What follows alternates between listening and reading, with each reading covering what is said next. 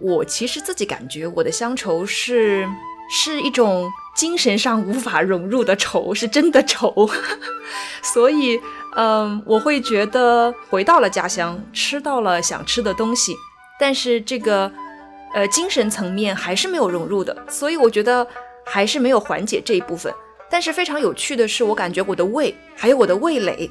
他们就没有任何，他们好像是跟我的精神是分离的，他们就很快乐，他们就好像回到了呃小的时候或者是童年的时候，就有一种非常异常舒服的感觉。这个食物的选择和餐馆的选择对我来讲是不是我人生，我就是我生活当中最重要的事情？我觉得其实也不是，就是可能我居住在哪个地方，我可能还是。主要是看这个地方的环境，然后对我的事业、家庭各方面哪一方面的最有意义的吧。就是食物可能并不是说是我的优先的选项。嗯，我觉得是我变了，我跟这个城市的关系也变了，我的口味也也变了。就像我跟我的家乡一一样，就是你当初你能看中的一一样东西，随着。你自己的改变，你和他的位置的改变，你和他的关系的改变，那他在你心目中这种地位也慢慢的改变了，反映到你的口味上来说，就是你不适应他了。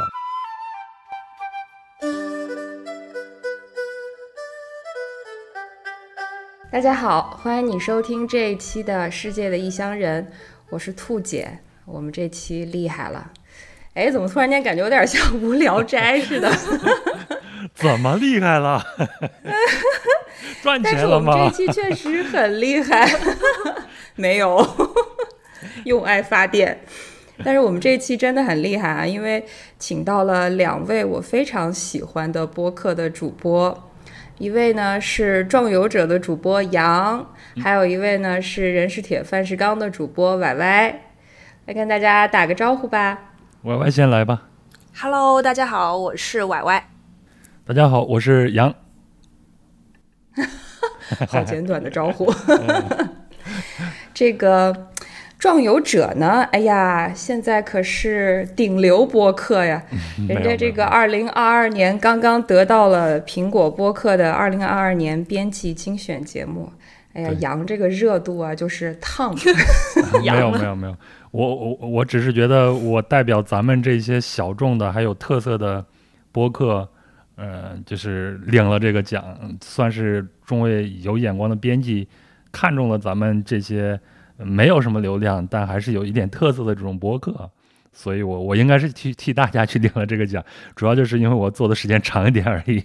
我觉得杨在我们三个人中间讲这样的话太凡尔赛了，真的，真没有，也太谦虚了真没有，这这这不是谦虚，这个咱们就做播客的都基本上都知道咱们是什么样子的嘛，对吗？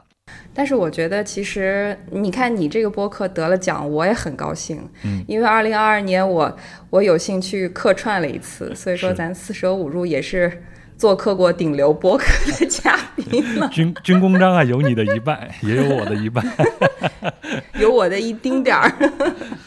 然后呢？Y Y 也是我特别喜欢的这个播客主播，他有一档播客叫做《人是铁，饭是钢》，这是一个介绍食物跟生活的播客，可以这么说吧？可以。然后在这档播客里面，呃，Y Y 有的时候会讲一些食物的科普啊，这个什么食物的起源呐，它的这个历史啊，演变的历史啊，然后也会请一些嘉宾来聊一聊他们各自家乡的一些食物。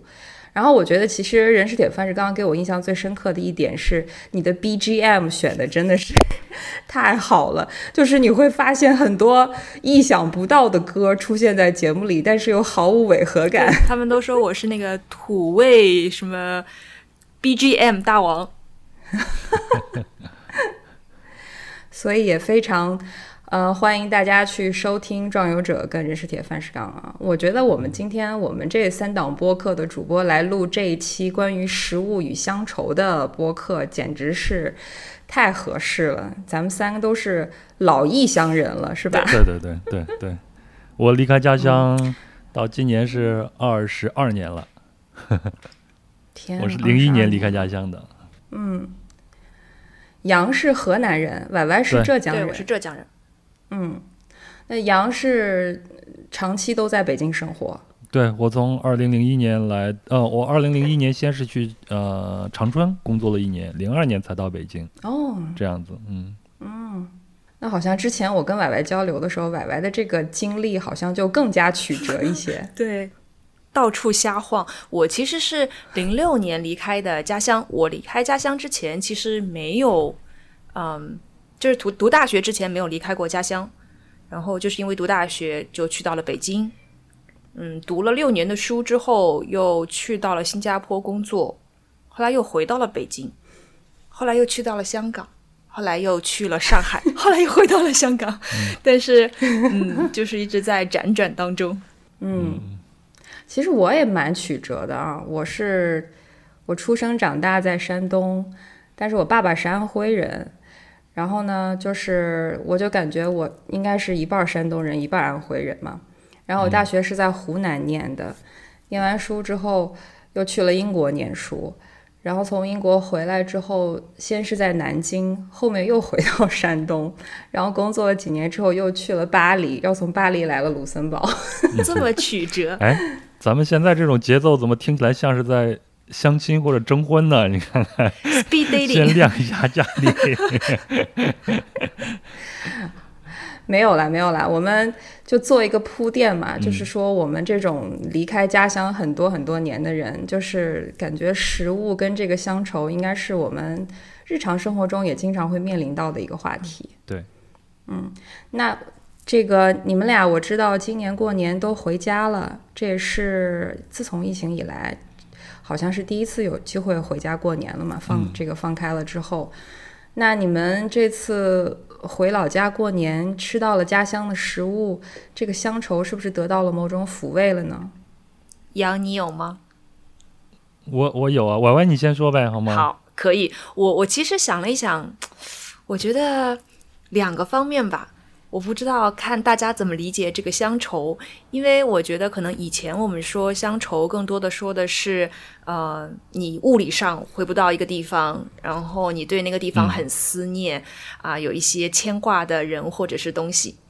那我其实自己感觉我的乡愁是，是一种精神上无法融入的愁，是真的愁，所以，嗯，我会觉得。嗯，回到了家乡，吃到了想吃的东西，但是这个呃精神层面还是没有融入的，所以我觉得还是没有缓解这一部分。但是非常有趣的是，我感觉我的胃还有我的味蕾，他们就没有任何，他们好像是跟我的精神是分离的，他们就很快乐，他们就好像回到了呃小的时候或者是童年的时候，就有一种非常异常舒服的感觉，呃。就那种感觉，不像是你可能去到一个新的地方去尝新鲜的东西，或者吃你以前没有吃过的东西，你会感到快乐，或者你感到新奇，你体验了新的呃不同的东西，而只是一种很平常家常，但是就是生理性的很舒服。哎，我问你几年没有回家了？我也是三年，我就是疫情三年没有回家过年之后没有回家过年。哦，我也是，我也是有三年没有回家过年了。嗯，但是在在我我原本写的这一条下面，我大概记录了，还没有像 Y Y 分析的这么好。其实我觉得你说的这个给了我一个启发。我也是，我的乡愁和我的胃口应该是分开的。就是如果我要是来呃回答这个问题的话，我觉得也是，我的胃口是被抚慰的，但是我的乡愁某种程度上来说，它还是一种分离的那种状态。呃，另外一个，咱们就回到这个实质上来说，就回家。呃，就就光这个家乡食物吃到了啥？我是觉得，我只是吃到了家的食物。至于说这种家乡的这个食物啊，没来得及去吃，因为天天 在家里陪爸妈吃饭，你就没有上街。另外一个，街上很多你想吃那些小吃店的，大家都不开门了，过年，所以就根本就没有吃到。我只是吃到了家的这个食物，但是这个家的食物对我的这种胃口上的乡愁，肯定是有很多的抚慰了。嗯。哎呀，我这都已经几年没回家过年了，都好几年没有回家过年。但是其实你去年有回过一次家，对不对？对我去年夏天，反正也是经历过重重艰难险阻，回国了一趟，然后终于是看了看国内的家人。然后当时在国内待的时间也不长嘛，就是回家一趟，然后亲戚朋友听说我们总算回来了，然后就今天这家叫着吃饭，明天那家叫着吃饭，然后等到我该走的时候，我妈就突然意识到她好像还没有时间，就是给我好好做一顿吃的，然后我就该走了。不过说到回回家过年，过年吃东西哈，因为我老家是在安徽嘛，所以说原来每年过年的时候都是回安徽过年。然后，所以在我记忆里面，可能和过年有关的食物就是在老家吃到的一些东西。然后我印象特别深的一种食物呢，其实是一个萝卜，就是我老家那边就是冬天一般下雪，下雪，然后那个雪很大，就会把那个田地像盖被子一样都盖上了，然后把那个菜啊什么全部都会全部都会啊盖在那个雪被子下面。然后呢，我奶奶当时她就是把那个萝卜从地里刨出来，回到家切成滚刀块儿和肉炖在一起。然后那个萝卜就不像北方的很多萝卜吃起来就是筋很多，嗯，它那个萝卜是属于那种比较软糯的面面的口感，然后跟肉炖在一起呢，就吸饱了那个肉的汤汁，就非常非常的好吃。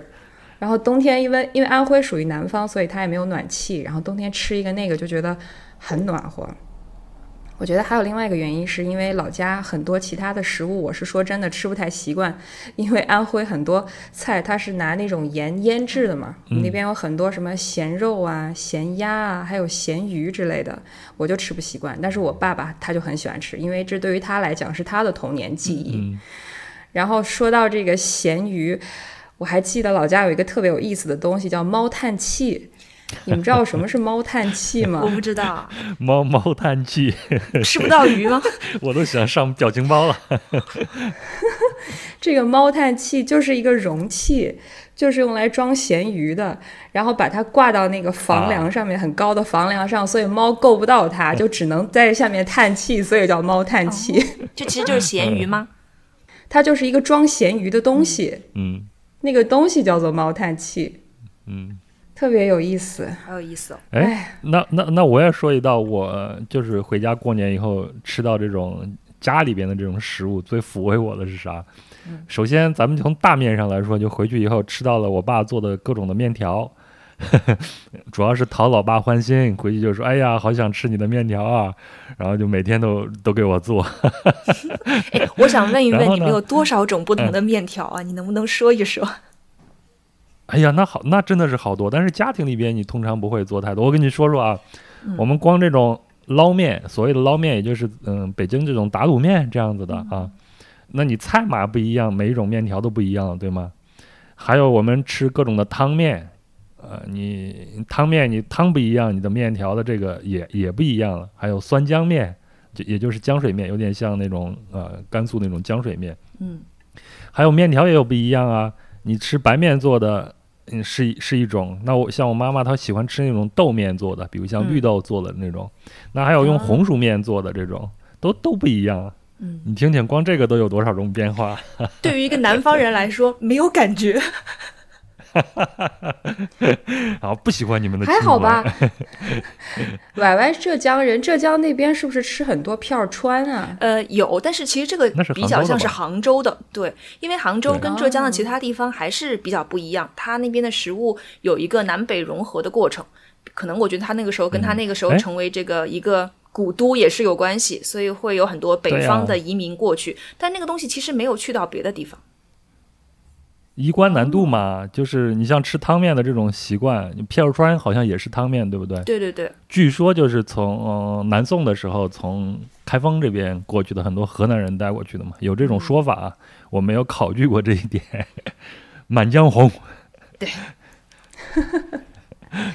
不过你们刚才提到的这个，对你们刚才提到的这个家乡的食物和家里的食物啊，我觉得这个是也是一个。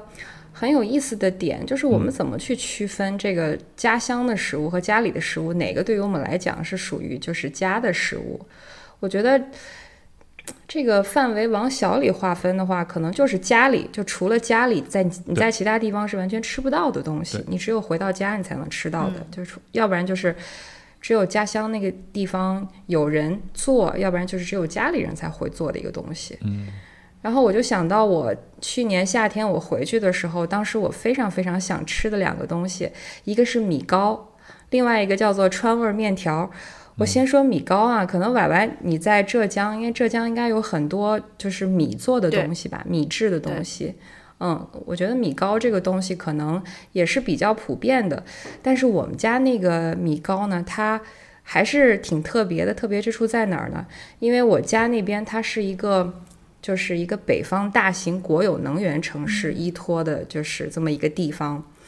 然后呢，因为它这个企业很大，所以在这个企业系统里面工作的人是来自于五湖四海、全国各地的，他们就会把他们家乡的一些饮食带到当地来，然后可能在当地有一些本土化的一些改变啊。所以其实我吃到的那个米糕呢，就是贵州人他们带过来的一种食物。我记得我上中学的时候。特别喜欢吃一个阿姨家做的米糕，就是小小的，就是把那个米磨碎了之后发酵，然后蒸出来的那种米发糕，我就觉得非常好吃。那对于我来讲是一个童年记忆。然后呢，可能一共就是在我们家那儿就只有两家。卖这个米糕的，到后面就只有一家了。然后我每次我回去的时候，我都会想要去吃。我去年回去的时候，就是只有一家在卖这个米糕，然后那个人呢就已经 都快变成一个老爷爷了。他卖这个东西卖了几十年的时间了。就是说，如果说他年龄再大，如果他的家人没有传承他的这个技艺的话，很有可能这个食物在我们那里也就会消失了。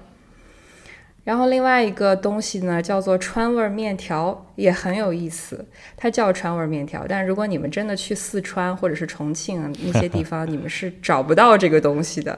那边是没有所谓的川味面条的，因为这个也是川渝那边，嗯，过来工作的人他们带过来的一种本土化改良的食物。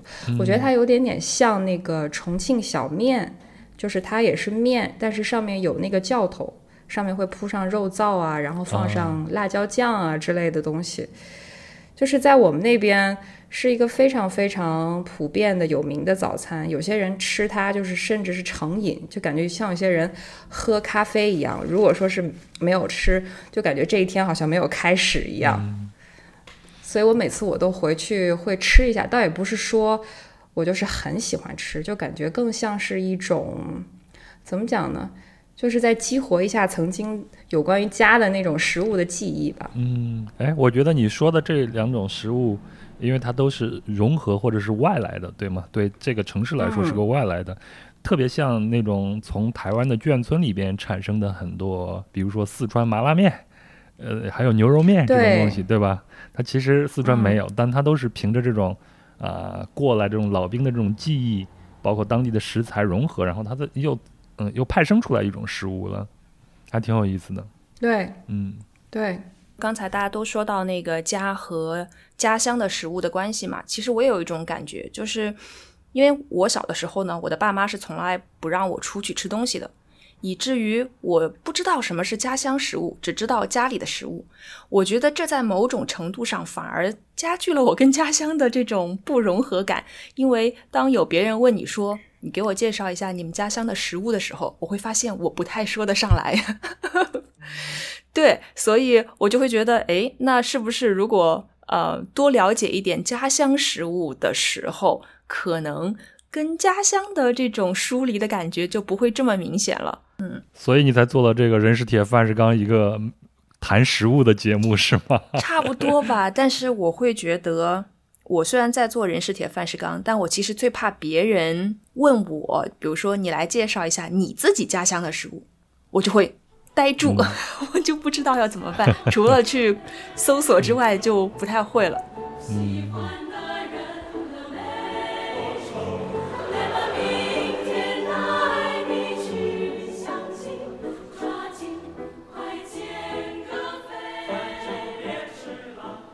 那你其实你说到这一点，刚好就是引到，嗯，我们想聊的另外一个问题，就是说，对你来说，什么是家乡的食物呢？是这种河南菜、浙江菜这种，就是你们家乡的大的菜系，还是说是一些具体的食物？对我来讲，我是很狭隘的。说到家乡的食物，我就只会想到爸妈做的饭。嗯，对。羊呢？所以对我来说，我我的范围肯定是小的，它就不是一个嗯、呃大的一个家乡的概念，比如像河南菜啊啥的。本来我也觉得河南菜就豫菜也不是一个巨大的一个菜系嘛，也不在八大菜系里边，而且我感觉和鲁菜什么的这种烹饪方法有很多是很相像的。那对我来说，这个问题我的答案应该就是具体的几种食物，对我来说就是呃家乡的食物，比如像我非常喜欢的牛肉汤、羊肉汤，还有烩面，对吗？还有烩面馆子我最喜欢吃的凉拌菜，剩下的就是家里的食物了，比如像我妈妈做的酸浆面啊，我爸做的这种捞面啊，就这些，对我来说就是一个家乡食物的这种概念，非常的小这个范围。但是我觉得还有点挺有意思的，就是我感觉这个家家里的食物其实还是带着家乡食物的一些呃精髓吧。就比如说，是是是对我很嗯喜欢吃家里做的臭豆腐。嗯、但是它这个臭豆腐和大家平时在外面买到的小吃街的任何的标榜自己是绍兴还是湖南臭豆腐都不一样。就它，我们家会有一个瓮，那个瓮的年纪可能比我还大，我们里面装的都是臭卤，我们叫，所以嗯它应该就是用那种苋菜梗放进去，然后发霉慢慢形成的。那每一年夏天，其实我们都要补充新的那个梅菜呃苋菜的梗进去。所以其实我印象中经常会觉得夏天的时候，当太阳很大的时候，就经常会出现家里买很多苋菜梗，然后切断、洗、晒干，然后要放到那个呃臭就是那个瓮里面去去发霉发酵，然后等它变成了渣之后，再把那些渣捞出来。那剩下那个卤呢，你平时想要吃什么臭豆腐啊，或者是呃浙江其实很流行吃臭，尤其是绍兴那边嘛，那它就会比如说你抽一个苋菜梗，或者是抽一个臭豆腐，或者是抽一个油条，它就把那个卤捞出来泡在那些食物当中。那我觉得这个其实本身还是有一个大的，就是这边的人喜欢吃臭这样一个呃精髓在，但是呢，可能家里做的这些东西呢，就有又有一点跟外面的东西不一样。嗯，对对对对对。对，哎，那那你家里这个瓮也可以叫做猫叹气了，或者叫气死猫算了，对不对？可是猫不吃臭卤，猫应该会躲吧？我接着你这个话题说，我觉得特别好。嗯，确实是，就是家里这种饭菜，它其实就是我们主要的本地主要食物的一个更有家庭特色的一种一种一种样子，或者一说一种形态。比如说像洛阳地区啊，就洛阳市，你们去吃的话，他们都会有一个名小吃叫做酸浆面嘛。嗯，那我也很喜欢吃，但是我觉得外面的酸浆面它就没有我妈妈做的好吃。它后来我想了想，它其实不是说外面的它不好吃，主要是我妈妈做的这个酸浆面先入为主了。嗯而且这个西酸浆面呢，你每次要吃的时候，你最好是刚做出来那个是最好吃的。你去饭店里边，它不能保证你刚做出来就从灶台到你的桌子上，但是家里边你可以保证这样子。嗯所以我妈妈做的那个就，我就我就觉得那是最好吃的酸浆面，所以我每次回去一定会点，呃，就是我要吃一个酸浆面。但是这次过年回去，主要是满足了我爸爸，没有满足我妈妈这一点。不过也让我妈妈歇一歇，挺好的。怎么感觉这次你回家，好像你爸妈好像是是在暗地里 battle 一样，就是谁谁能做更多好吃的？不过你说到这个酸浆面，我很有嗯我我很好奇，你说的这个酸浆面哈、它这个酸指的是它的面汤吗？还是说它的这个制作工艺？嗯，是指的它的面汤。这个酸浆呢，它是我们那边通常是用绿豆发酵出来那个酸浆水，然后点到这个汤里边，它整个就变得就比较酸一些，但是味道非常的正。也有拿那种红薯来做发酵，然后点出这种酸浆。那和甘肃那边的浆水面有一点不一样。据我所知，甘肃那边的浆水面，它是拿那个芹菜来发的这种，呃，就是发酵出来这种酸的这种味道。那当然也很好吃啊，但是我们那边就是主要就是绿豆，还有你们这个岂不是很像豆汁儿。哦不不不，它不是豆汁儿，它就是一个酸的。你知道豆汁儿那种味道，猫都嫌弃，真的是气死猫。哦，你刚才说酸浆面，它其实是洛阳的一个名吃，是不是？嗯，对的，我们那个洛阳地区基本上都有这样的一些呃习俗。我记得很多年前有一次，我们在国内自驾游，然后去到了洛阳，然后洛阳嗯。好像是有一个很有名的叫做腌菜，是不是？洛阳腌菜，洛阳水水席。席，对，嗯。洛阳水席。然后其实我姥姥是河南人，然后嗯。嗯，我妈妈从小是就是我姥姥带着她，然后我妈妈她就说她就很喜欢吃那些汤汤水水的东西。啊，你像这个水席，就是很多就是汤汤水水的这个东西嘛。对对对，嗯，嗯，所以你看，我我我们那儿吃饭叫喝汤，就除了午饭啊，早晚两顿都是稀的，所以呢，就吃饭就是喝汤。在在在村子里边呀、就是妈妈喊这个孩子回家吃饭，比如说啊，这个孩子叫呃小芳啊，小芳回来喝汤啦，你都是喝汤，很少有说吃饭的，是这样子。所以你看，我们那边它就是对这种汤汤水水东西比较多一些。我们家做的面条也很多，也都是汤面的这种形式出现的。那烩面，虽虽然有人考证烩面是八十年代才在河南这个地方诞生的啊，它不是一个非常传统这种食物，但但它也是用汤面的这种形式来呈现出来的，就非常符合我们这一大群人的这种口味了。嗯，对你这么一说，我也想起来，其实我姥姥家他们也都是会说喝稀饭，而不是说吃嗯。稀饭。嗯然后，对对对，然后我从小到大，有的时候姥姥就是会做一些叫叫做糊涂的东西，就是就是拿哦那种什么玉米面儿啊，或者是什么对对对，什么小米面儿啊，然后做的一种嗯。稠乎乎的一种介于粥跟稀饭之间的这么一个东西。嗯，我们叫糊涂面或者糊涂饭啊，这样子。那拿这种玉米面儿，你做出来那种汤面啊，稍微稠一点，我们就叫糊涂面，这样子。嗯有意思。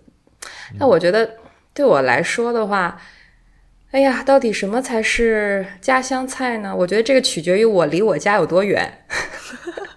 动态调整。如果说我对动态调整，你像如果我在国内的话，如果我不在山东，可能说起家乡菜，可能是鲁菜嘛。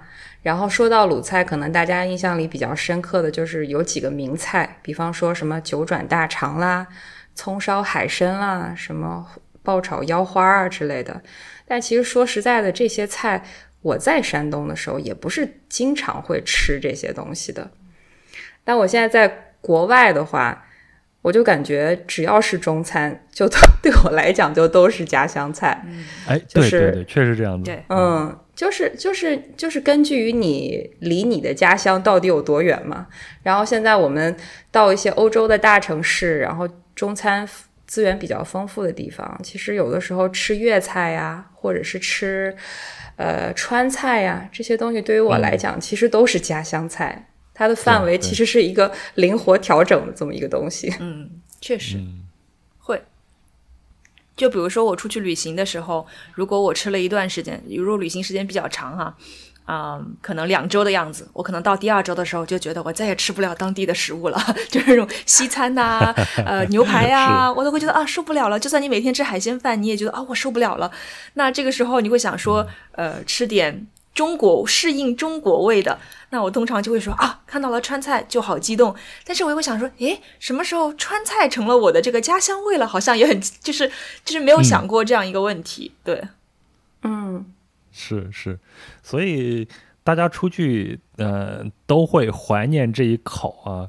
就是就是你在你最饿的时候，你你怀念那个东西是啥呢？我想问一下大家。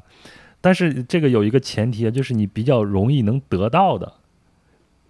比如说，我举个例子啊，比如说你在印度旅行的时候，因为它很多地方都有炒面，我自己本身又比较喜欢吃炒面。那如果我的中国胃开始作祟的时候，我第一个想到的就是我去吃一顿炒面来抚慰一下。可能我更喜欢的是里边那种酱油的那种味道。大家有没有这样的一种？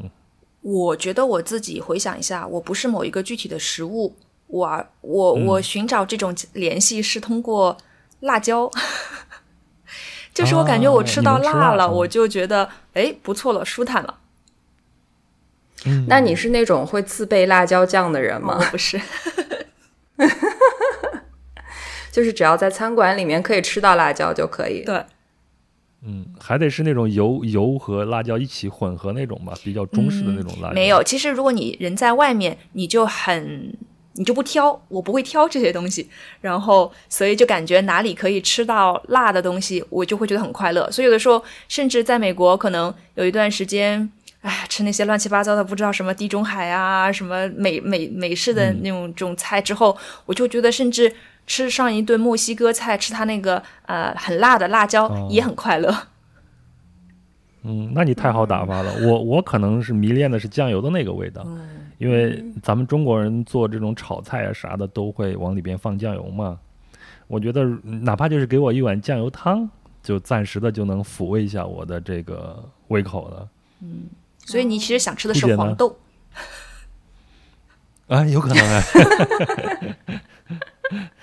但但是我后来我原来出去旅行的时候都会带着酱油，但是后来我发现酱油这个东西在全世界稍微大一点的超市你基本上都能买到，你买不到中国的这种酱油，日式那种酱油你也是挺能挺容易能买到，所以也就没有必要再去带它了。嗯。但我觉得杨你说到的这个问题很有意思，因为你刚才还设置了一个前提，就是说是比较容易获得的。我发觉我。因为我现在常年在海外嘛，我发觉其实有的时候会很想吃的东西，反而不是中餐，反而会是越南菜。嗯，就是就是去去吃一碗那个越南粉儿，或者是去吃一碗这个越南干拌粉，就是好像会变成了一种怎么讲，算是我的新的乡愁嘛。因为我之前我在巴黎生活过一段时间，巴黎那边有很多很多好吃的越南菜嘛。嗯，然后。它的那个口口味呢，虽然说跟中餐不一样，但是那种汤汤水水的感觉，其实还是有一点点像的。然后你在一些城市，你可能找不到特别靠谱的中餐馆的时候，你就觉得，首先你对越南菜的这个呃判断力又没有那么的高嘛，是不是？然后再加上越南餐馆也很多，所以可能这个时候对于我来说，去吃一碗这个越南粉儿。应该是也是挺不错的一个选择。嗯，那肯定啊！你对我一个喜欢吃汤面的河南人来说，越南粉不就相当于我们的汤面吗？平替。所以我也是满世界都会去找这些东西啊。呃，还有一种就是泰国那个泰国那个炒粉，对吗？它跟咱们的这种炒河粉啊啥的挺像的。我最远的地方应该是在哥伦比亚吃到它，当时非常的抚慰我。在哥伦比亚的哪个城市？麦德林还是哪个城市？吃到这个非常的抚慰我呀。嗯，其实我觉得，无论是越南粉还是我说的泰国的炒粉，它还属于我们的家乡味道的一部分。我们只不过就是把它形态给变了，但它的内涵其实是没有变的吧？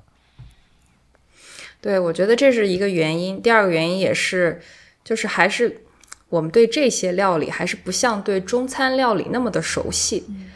就是我，我即便有的时候好像是。嗯，很很想吃一些什么，然后我也会刻意的去避雷一些，就是怎么讲，就是不是特别正宗的中餐，就是就是像是给老外开那些中餐，我也不会说特别想去吃一碗蛋炒饭，因为这个蛋炒饭可能也是不是咱们吃的那种特别正宗的味道，反而我会退而求其次去选一个我不是那么了解，但是口味也还不错的这个像越南菜这样的东西。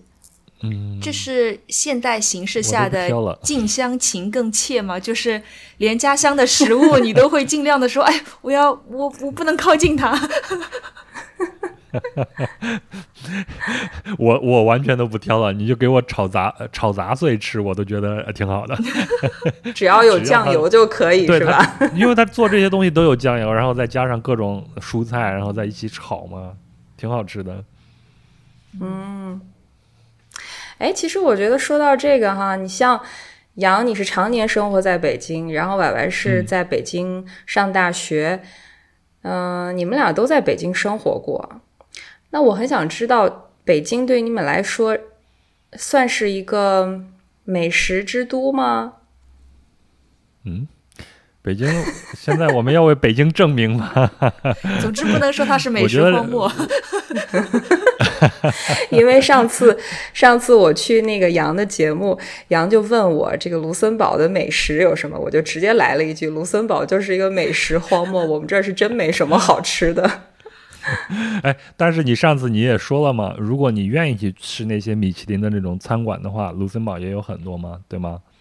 嗯，这倒北京也同样是如此。我觉得这个就是看你嗯怎么去选择了。那如果你想在北京吃一些很好的这种海外菜的话，那餐馆多的是呀。所以，如果我们就按一个非常原教旨主义的原生本地生产的这种食物，它到底好不好吃？那我也觉得这是一个非常主观的一个话题啊，对不对？因为美食这个，我我前两天我还去问了那个田螺姑娘，也是做美食的。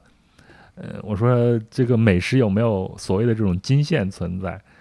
呃，就是最后田螺姑娘说，这其实就是靠我们自己个人的口味，你觉得它好吃，它就是一个美食。嗯，是的，所以你说到北京这个，我并没有觉得北京有什么不好的地方，而且我觉得在北京生活，你非常容易能够满足你胃口上的这种乡愁。北京生活的河南人那么多，开个馆子啥的还都挺正宗的。想吃烩面，我就能找到地方去吃；想喝汤，也有洛阳人在这边开的汤馆，都可以去喝得到，挺好的。嗯，我在北京的时候，呃，因为主要是读书的时候，所以主要是吃食堂。第九大菜系，然后但是可能会回想的是，反而到了香港之后，因为其实，呃，香港也会有很多呃主打京味儿的那种餐厅，那他也会卖烤鸭。哦当你去那里吃烤鸭的时候，你会真的怀念北京的烤鸭。哎呀，干嘛卖烤鸭卖烧腊不好吗？浪费了鸭子。对，然后你就会觉得说啊，就是这样吗？然后他骗，然后你又发现，虽然我不是北京人，对吧？然后我其实在北京只生活了六年的时间，我甚至不会称北京是我的第二故乡。但是当我看到这边卖烤鸭的时候，他端上来那个烤鸭片的特别随意。特别不讲究的时候，你也会觉得说啊，这样都行，就是你还收费这么贵，你就随便乱骗，你也不给我分分好，或者是就是总之你会觉得说啊，就是不屑，但是你会觉得说哦，那香港本身是一个美食之都啊，对吧？就是你总会觉得什么东西你都是可以在香港吃到的，但是其实有的时候。呃，我我我感觉我不管怎么样吧，我们每一个人可能在一个城市，如果长期生活的话，还是受限于他生活的就生活的习惯呐、还有消费水平啊。那可能你去的地方都只是那一些，所以你还是可以在香港找到思念北京的理由。那你会在香港找一找思念浙江的理由吗？嗯，我不太会，因为我吃不起。可能 啊，很贵是吗？呃，我我觉得这边主打那种呃江浙菜的都挺贵的，比如说天香楼，它应该是主打那种江浙风味的，或者是什么宁波同乡会那样的。它基本上有一些是，第一是它可能收费比较贵，第二是它可能是以会员制的。当然，这个会员制不是说你必须要是宁波同乡你才可以是会员，而是你肯花钱买这个会员，你就是宁波老乡了。但是你要有这个会员，你才可以去那里吃饭。嗯，所以就是人家其实是一个圈子文化，对，顺便弄了一个餐馆来做一个承载，对，所以反而在香港生活的时候，如果我很想念家乡的菜，我会自己去做。其实刚才你们两个人说到的，呃，内容有些地方我觉得特别有意思哈。你这个刚才杨说了，你说这个北京这么大，各种餐厅这么多，选择这么多，然后在北京有这么多河南人。好像就是你不太会因为吃不到家乡的的食物去很想家，是不是？嗯，对，嗯，我首先就是我本来也不不太会因为长时期的吃不到我喜欢吃的那些东西而去催生我想家的这种念头啊。嗯，呃，偶尔想起来会很想吃一点。另外一个确实是北京它这种包容性还有丰富性，在这方面确实它不是一个问题。毕竟咱们还是中国的首都，对吗？都是中国人。对，我觉得其实这其实这个就是正好呼应到我想说的一点是什么呢？就是我会发现哈、我在卢森堡生活，有的时候会特别特别想吃中餐，然后呢，等我到了欧洲大一点的城市去的时候，我就发现，哦，原来。这种因为吃不到好吃的 中餐而产生的乡愁，是不是只有我们这些卢村人，就是 小的欧洲城市生活的人才会有的这么一个乡愁？你像比方说，这个荷兰，荷兰有很多华人嘛，然后荷兰的这个粤菜是非常非常好吃的。然后还有这个像去布鲁塞尔啊，或者是巴黎啊，这或者是去德国的杜塞尔多夫啊，就是这种中餐林立、特别特别好吃的地方，我就会觉得这里生活的华人，他们应该，我感觉就是他们的那个 中餐的这个氛围和国内其实也不会差很多。我觉得别人就应该就不太会有这个机会去因为想家就是这个食物而产生这种乡愁。但是我觉得我在卢森堡。就没有很多好吃的中餐，就真的有的时候就是会纯因为食物 而去特别想家。我觉得这个也是你生活的城市，它所拥有的中餐的丰富程度和你会不会因为食物而想家产生的一种关系。嗯，而且刚才歪歪说到了这个在香港，我还真的没有去过香港呀，很可惜，以后我有有机会一定要去啊！你还没有去过香港？没有没有，今年可能要来了。今年就想去吗？嗯嗯，以后一定要去一趟。但是从小到大也看很多港片呐，听港乐啊，然后，嗯，还有包括现在在网上也有很多在香港的博主跟大家介绍香港有什么样的美食，我就会感觉香港是一个选择很丰富的地方，具有很高端的这些这个餐厅，也有很平民化的这些美食，嗯。但是我还真没想到，歪歪你 你在香港，你还很少去去吃浙江菜。对我其实想说，那歪歪会自己做呀。对，就是菜场菜菜场自由。我有的时候会觉得说，就是一个城市它的这个美食资源丰富的程度，和你这个对于家乡的这种食物，或者对家乡家乡食物的思念，是不是有关系？我感觉短时间里是有的。就是，嗯，比如说你去到一个城市啊，呃，短时间的生活，你可能真的会觉得，我刚到香港，那有很多的粤菜呀，呃，东南亚的菜呀，我可以去探索，所以我不会短时间内，我并不会觉得我想家或者怎么怎么样，但是我会觉得长时间里面其实都差不多。就比如说刚才兔姐你说到了各个中餐非常丰富的城市，我觉得很有可能，如果你找一个生活在那儿的朋友，你问一问，可能对他来讲，他也。不会觉得说，因为那边有很多的中餐，就让他觉得好像他的乡愁有某种程度的被抚慰了。因为我还是觉得说，可能我们很受限于自己的生活环境、生活状态，然后还有这种吃东西的习惯呢、消费水平等等的。所以，我我会觉得，可能如果对于长时间生活的话，当你吃厌了这个地方其他的美食之后，或者你吃厌了当地的所谓。中餐之后，你可能还是会很想家，还是很想念家乡。对，嗯，对，想念家乡那口吃的。而且我有的时候在想说，因为我们做这期节目嘛，我在想说，我想念家里的食物，是不是因为每次回到家都不需要我做饭，就不需要我，甚至不需要我考虑我这顿要吃什么？会吗？你们会吗？你可以点赞吗？你可以指定下顿要吃什么，对不对？可以，但是它不成为我的一个。责任就是我不需要想我今天中午要吃什么，晚上要吃什么，而是我想到吃什么，我可以说，哎，我中午想吃一个什么。但是呢，这个责任好像就在父母的身上，说，哎，今天中午我要给全家准备点什么，今天晚上我要给全家准备点什么。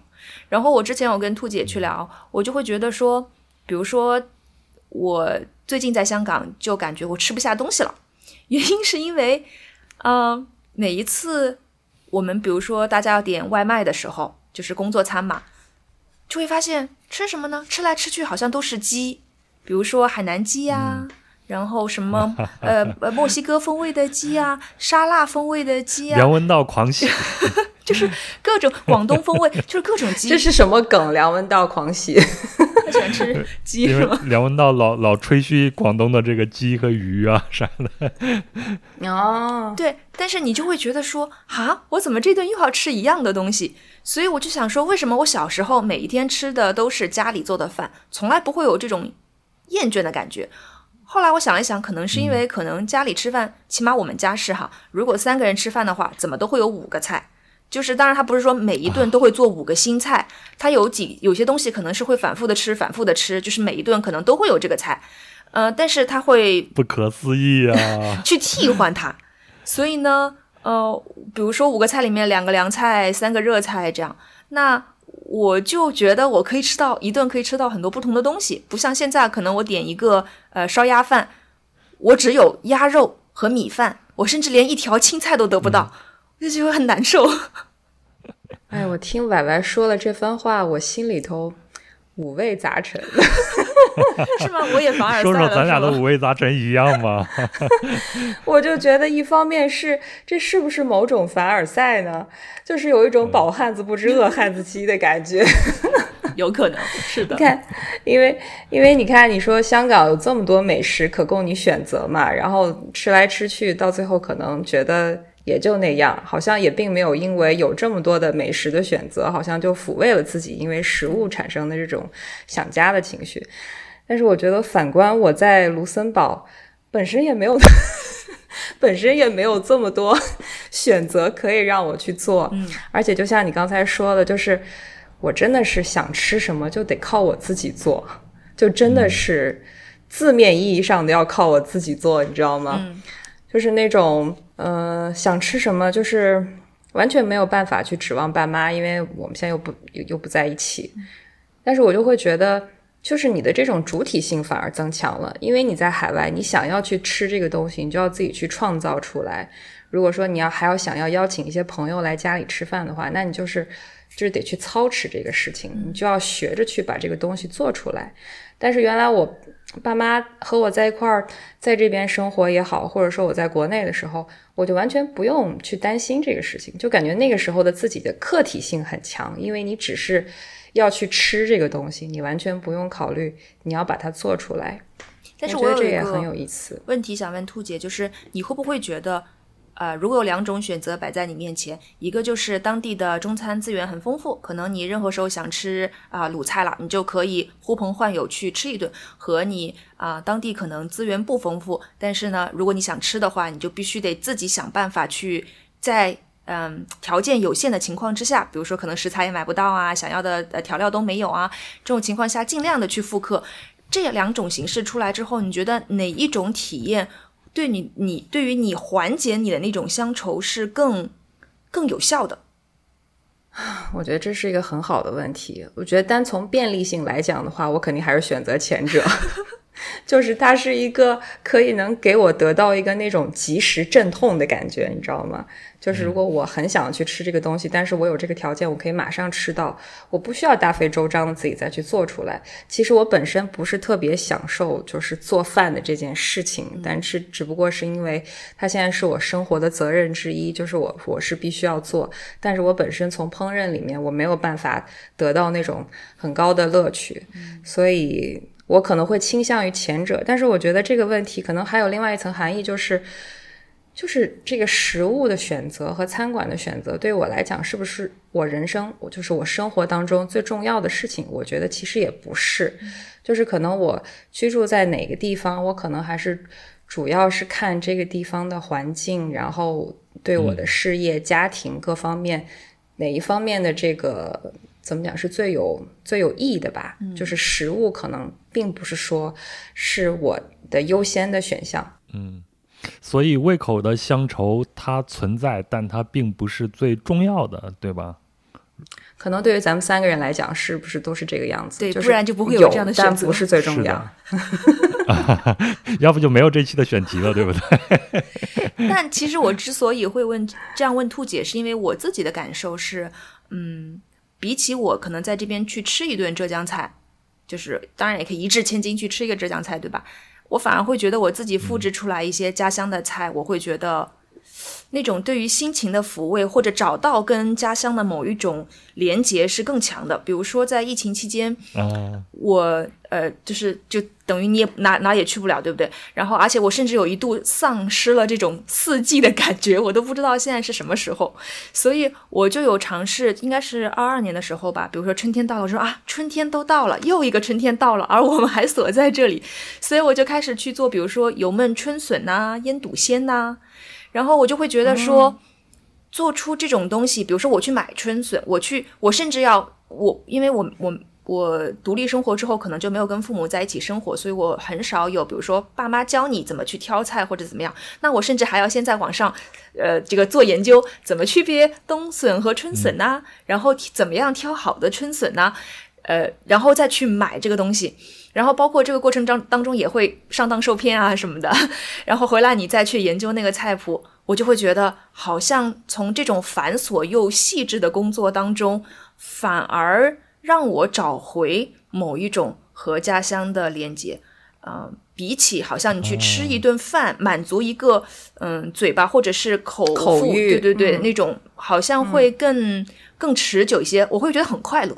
嗯嗯，哎，我给你分享一个我类似于歪歪这样的一个经历哈，就是复制家乡的某一个食物，就是羊肉汤。非常喜欢河南地区的这种洛阳地区的这种羊肉汤，它和其他地区的有点不太一样，就是它会放很多的这种啊调味料。但是你像我们在其他地区吃的那些牛肉汤、羊肉汤，它可能更多的是原味，对吗？它的调味料不会放那么多。嗯。但是洛阳地区的这个羊肉汤，你真正喝下来，就碗底沉下来的，特别是我老家那个碗底沉下来，可能就会有啊挺挺能看得出来有一层这种调味料。那我在北京呢，就想复制。买了这种羊棒骨啥去熬汤，熬来熬去，那个香味料我肯定没有那么多嘛。嗯，但是怎么你就出不来那种家乡的那种味道？啊，这个事情发生在十几年前。后来我爸来北京来看我，住了两天，看了一下我那个锅，说放点味精。然后我放了点味精，哎，味道出来了。啊，原来家乡的味道就是这一口味精的味道。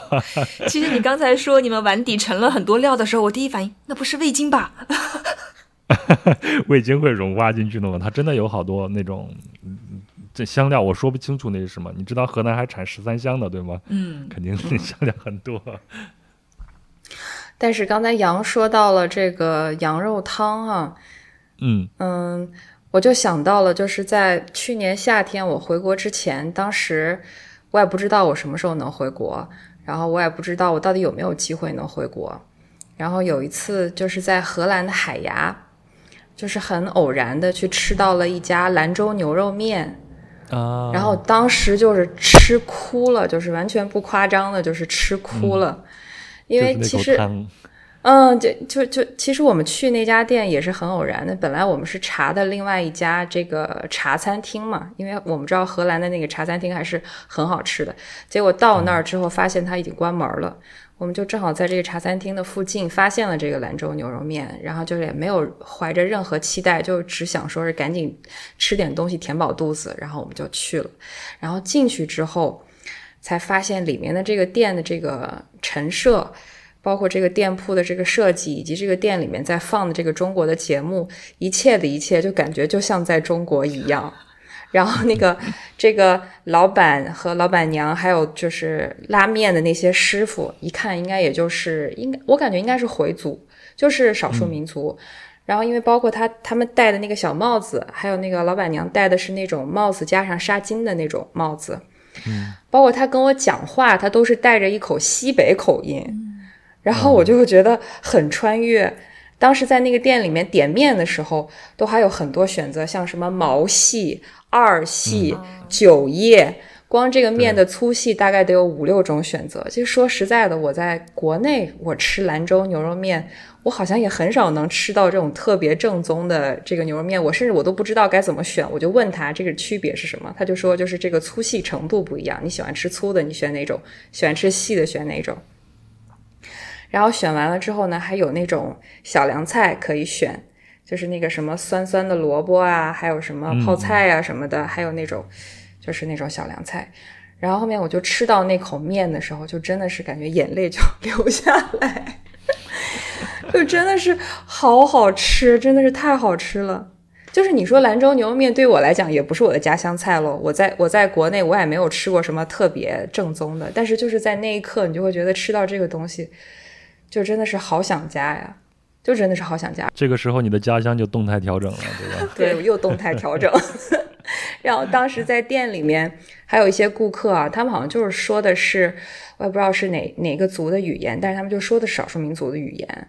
然后好像他们跟他们到店里面来，感觉哈，我观察好像他们也是经常来这儿吃，所以说他们也是很认可这家的这个面的。如果不是因为当时店里面有几个外国人，我真的那一瞬间我恍惚，我就以为我回到了国内。我突然想起一个问题，就是我在想说，呃，我们现在在聊食物，如果我现在问一个问题说。当你觉你比如生病不舒服的时候，其实你最想吃的是什么呢？你想吃的这个东西和你的家乡是有关的吗？我能说那个啥吗？呃，橘子罐头或者黄桃罐头。怎么有点精神东北人的感觉？不 不不，我这完全不是。我一个河南人，从小在河南长大。我小时候一生病就能吃那个橘子罐头。哎，其实我也是。对你只有在生病的时候，你才可以大大方方的向向家长提出这个要求来，跟东北没有任何的关系。所以这次黄桃罐头，我是十二月六号感染上的，我马上就买了那个黄桃罐头在家里，就是为了让自己舒缓一下、舒服一下嘛。然后我就马上买了。接下来网上才看到各种的炒什么抢购黄桃罐头、抢购啊啥的，我也很惊讶。嗯，对，其实你说黄桃罐头，我感觉可能是不是北方地区小的时候，就像我们这个年纪小的时候，可能都会有这个方面的回忆。但是好像现在在网上看到很多都是，哎，东北人小的时候的儿童这个童年回忆，就是一生病的时候要吃黄桃罐头。但我觉得其实北方很多地方小的时候都会这样。我记得小的时候，除了桃罐头之外，还有山楂罐头，还有橘子罐头，嗯。就是那种糖水的，我们也吃黄桃和橘子，但是真的没有吃过山楂罐头。所以刚才歪歪你说你们家里做一顿饭最少四五个菜的时候，我就想跳出来了，一直没有说。你知道我们北方，我小时候一顿饭一家子人就一个菜，知道吗？就是一一大盆子，比如说炒一大盆子白菜，一一家子就就着这一个菜来吃。这不光是我，后来和北京的朋友，他也是一个作家。聊的时候，他也是，他们小时候也是北京，大家一大家子就吃一个菜，哪有四五个菜这样一说呢？那只有过年的时候才有。但是我有的时候在想，就是这是不是跟每一个家庭的个体情况也有关系？因为比如说我爸妈呢，他们都经历过嗯大饥荒，然后又经历过那个上山下乡，所以呢，我突然发现，哦，不是突然发现，我是发现他们对于吃这个事情特别执着。就是他们很担心自己会吃不饱，所以他们愿意花很多很多的时间在吃这个事情上面，所以他愿意花很多的钱、很多的功夫。但是我反而觉得我们现在，呃，飘在外面的人也好，或者是年轻人也好，是不是对于这个吃的态度，反正我们也没几乎没有挨过饿，那大家就会觉得说，哦，我如果有条件，我就吃好一点；如果没条件，我吃饱就行。就是我们不再会花那么多的时间和这种情感去投入到这个准备食物，或者是去跟食物构建某一种关系上面了。对，嗯，就比如说这次疫情期间，大家都有被封控的这种经历哈。Y Y 可能在香港你还少一些啊，你就另外一个卢森堡的完全没有，那只有我也有了，也有就是居家隔离嘛，但不是那种不让你出去的那种。但是你看一下我们的父母，他们基本上在这种阶段里边，你不用太担心他们的食物的问题，因为家里面冰箱基本上都是塞得满满的。相反，就是我们这些年轻人，家里边是没有储藏食物这样的一个习惯的，对吗？也就是经历了去年以后，我现在家里边才开始经常的储存一些食物，像罐头呀、西红柿啊啥这些必须的这些东西放在这。所以我觉得 Y Y 刚才说的是是是非常有道理的。另外一个就关于。说为什么我们北方啊，就是一个菜？我觉得这个不是少数的家庭的一个选择，多数都是这样子。最主要的一个原因就是我小时候这种物流不发达，到冬天的时候大家没有这种新鲜的蔬菜吃，能吃上饭，能吃上一个蔬菜就不错了。所以那那他选择就比较少。那南方物产丰富啊，最起码不缺蔬菜呀。不要打我。没有没有，其实刚才你说你家里面平时做饭最起码也有五个菜，当时我也是，嗯，我也是很吃惊，因为我记得我上学的时候，你看我爸妈他们都是双职工，其实中午的这个时间也蛮紧张的啊。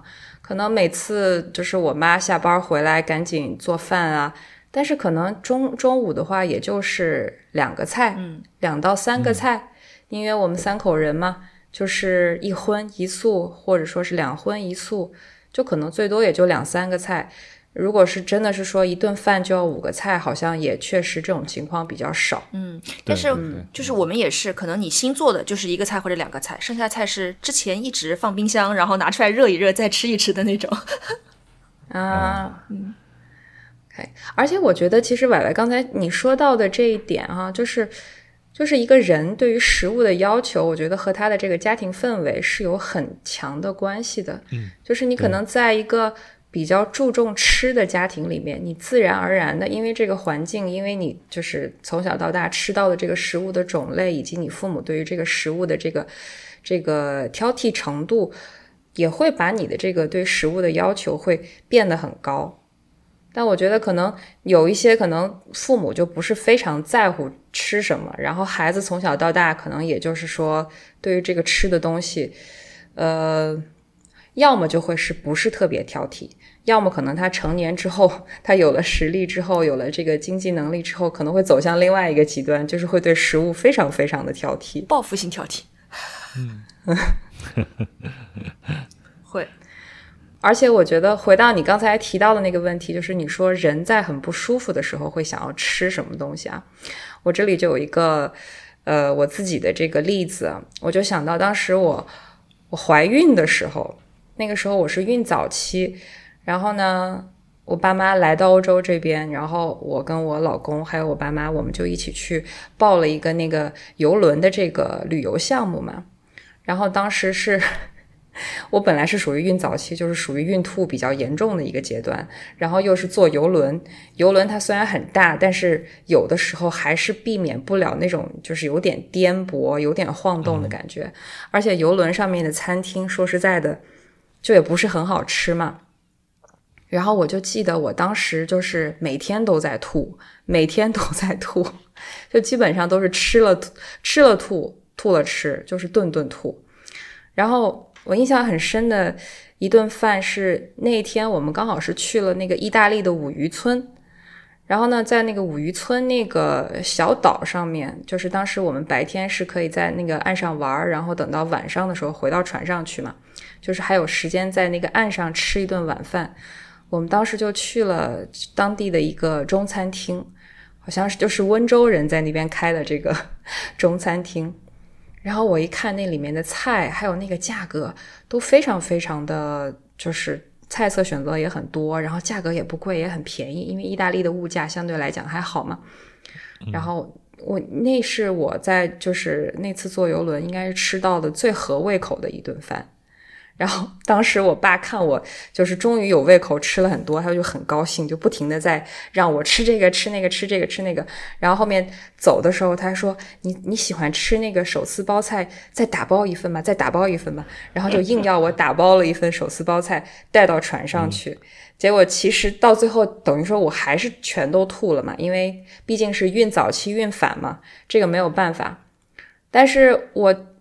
就是我想到这个问题的时候，就确实是你人在国外，你人人很不舒服，很很没有胃口的时候，你想念的确实是那种家乡的那个味道，就是你小的时候，就是说，就是你的味觉记忆里面你最熟悉的那个味道。嗯，对对对对，所以就正经的回答婉婉刚才的这个问题啊，就是如果你身体不舒服的时候，你想吃什么？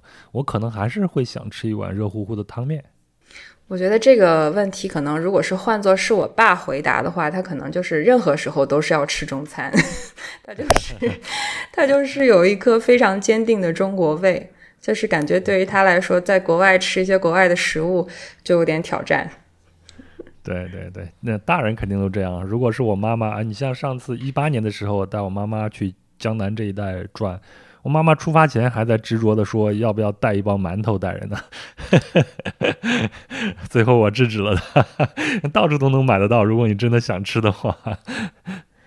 但是北方的馒头跟南方的这个馒头真的是很不一样哎，嗯，对。但是如果你愿意在南方，你也能买到北方人做的这种馒头，对不对？这倒是不正宗，不正宗，不行不行。嗯。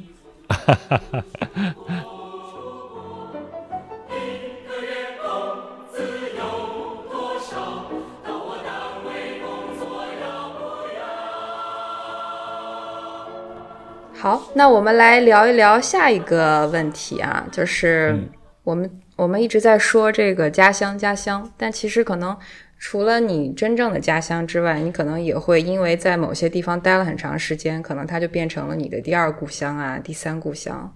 我想问问杨跟歪歪，你们有没有这样的第二故乡，或者是说第三故乡？那和这个相关联的食物记忆又是什么呢？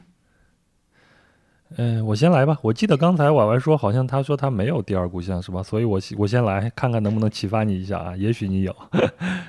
我的第二故乡就是北京，因为生活的时间太长了嘛，已经快超过我在河南的生活的时间了。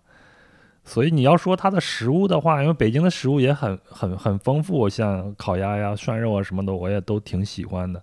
但是我想说一个，嗯，这个食物就是卤煮。你们两位都吃过卤煮吗？北京的卤煮，我好像吃过一次，但是记不清楚了，记不清楚那个味道。我喜欢吃肺，我特别喜欢吃里面的肠，但是我不喜欢吃肺。嗯，啊，肠和肺我都很喜欢吃。嗯，我刚来北京的时候呢，你知道那个时候还是两千零二年，然后有很多的小店，街上的烟火味儿还烟火气也很浓厚，会经常能看到这种卤煮店。那那个时候你就会觉得这是北京的这种特色，去尝一尝，尝一尝也挺好吃的。但它绝对是一个重口味，特别是里边那个重的那种盐的那种味道，非常非常的咸哈。所以那个时候还有那种小长城，还特意跑到那边去吃他们的总店，一个很小，那个那个时候还是一个挺小的店，跟火锅一样架起来，慢慢的一个煮，一边煮一边吃那个卤煮。但是不知道从什么时候开始，我就不太吃这些东西了。可能也就是最近几年开始，我就很少去吃这个卤煮了。我觉得是我变了，我跟这个城市的关系也变了，我的口味也也也变了。就像我跟我的家乡一一样，就是你当初你能看中的一一样东西，随着你自己的改变，你和它的位置的改变，你和它的关系的改变，那它在你心目中这种地位也慢慢的改变了，反映到你的口味上来说，就是你不适应它了。我现在就会觉得它非常的重口味。那种重盐重咸的那个，我现在有点有点受不了，所以就是我现在，你像以前的时候，北京话不就有北京人有有句话叫做“想解馋呃盐加啊辣椒加盐，想解馋辣椒加盐”，这样子就是一个重口味嘛。但现在我即便是很馋很馋，我也不会想去吃这种非常重口味的这种东西了，就重盐的、重辣的这种东西，我都不会去吃了。所以卤煮这个符号在我心目中慢慢的也也就淡化掉了。那现在我也开始慢慢的琢磨着要要离开北京了，要离开我这个第二故乡了，该去寻找我下一个 精神家园在哪里了。所以我觉得我和卤煮以及北京的这种关系大概就是这样子的，慢慢的在淡化了。我有一个问题，那你是觉得其实是你从精神上和这个地方的距离拉远了，所以你感觉可能甚至在吃的方面也没有那么的像过去那么的爱了。还是你觉得，嗯，是食物走在前面？因为你现在，呃，比如说，呃，身体啊、精神啊、状态呀，可能你对于某一些呃喜欢的东西或者是口味发生了变化，而是就是说食物这个东西走在先，而这个促成了你觉得在精神上和这个城市有了一种距离感。嗯，我觉得应该是食物走在先了。你这个问题非常的好，我之前没有从这个角度考虑过这个问题呀。